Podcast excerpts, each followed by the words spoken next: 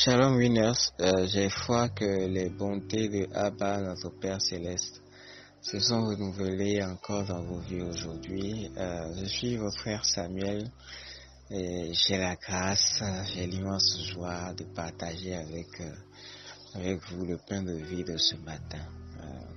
je rappelle que nous sommes le Winners Meeting, une plateforme de transformation pour la jeunesse et par la jeunesse. C'est le point, euh, le point numéro 2 de notre vision, euh, de notre mission stipule que nous sommes un canal par lequel le Saint-Esprit manifeste sa puissance dans la jeunesse du Bénin, de l'Afrique et du monde selon Actes chapitre 10, le verset 38. Amen. Cette semaine, nous parlons du mariage, euh, un terme très intéressant, un thème de séminaire carrément. Et à la suite du bishop qui hier nous a rappelé euh, le critère de base, hein, le must have tous les critères, la fondation même du choix, c'est-à-dire le fait de choisir parmi les citoyens, les citoyennes du royaume, du même royaume que nous, le royaume des cieux.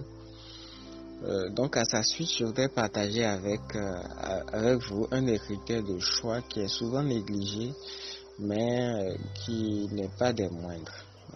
dans cette optique, je voudrais vous raconter une histoire un peu triste.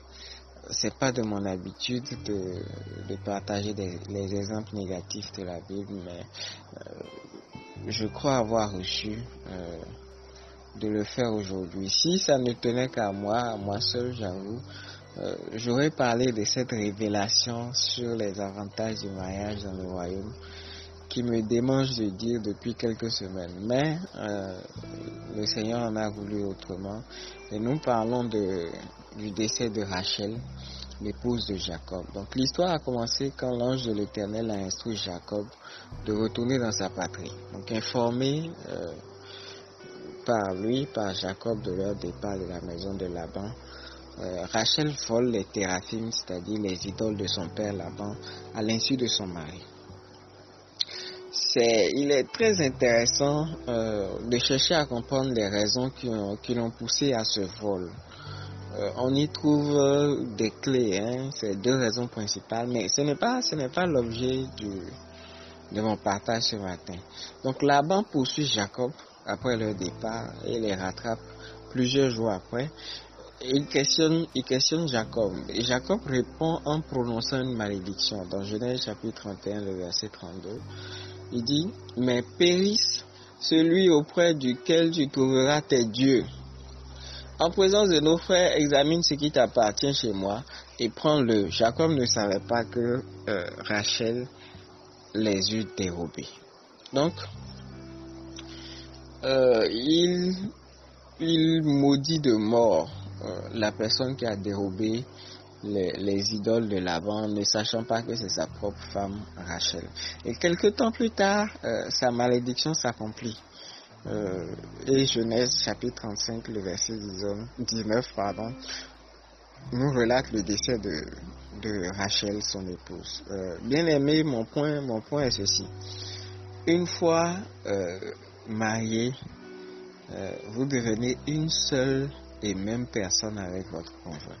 Si bien que la puissance des paroles de cette personne, de, votre conjoint, de votre conjointe sur votre vie se trouve incroyablement décuplée.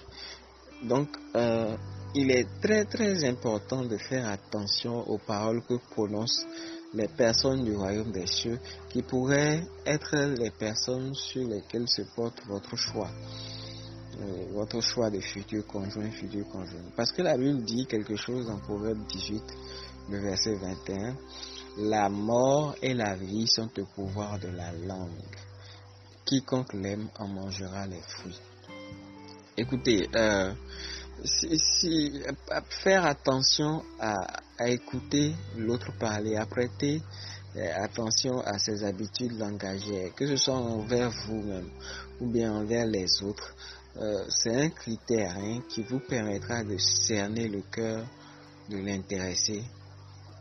D'accord? Parce que Jésus nous dit dans Matthieu chapitre 12, verset 34, race de vipère, bon, entre griffes, hein, c'est la fin du verset qui est importante, c'est de l'abondance du cœur que la bouche parle.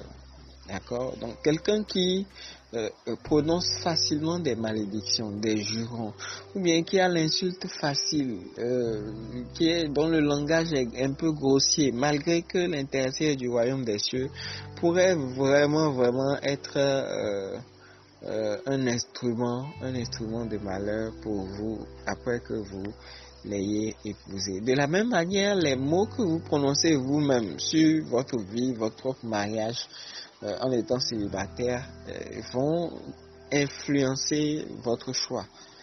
D'accord? Donc, euh, le point ce matin, c'est de vraiment prêter attention quand vous êtes dans cette période où vous soupirez après le mariage et, que vous devez opérer un choix, c'est de prêter attention aux paroles, aux paroles que, que prononcent les personnes euh, ce qui pourrait, pourrait supporter votre choix. Amen. Donc nous écrivons en commentaire à cet audio, le mauvais et le bon choix de partenaire pour le mariage sont au pouvoir de la langue. Amen. Dieu vous bénisse abondamment. Shalom chez vous.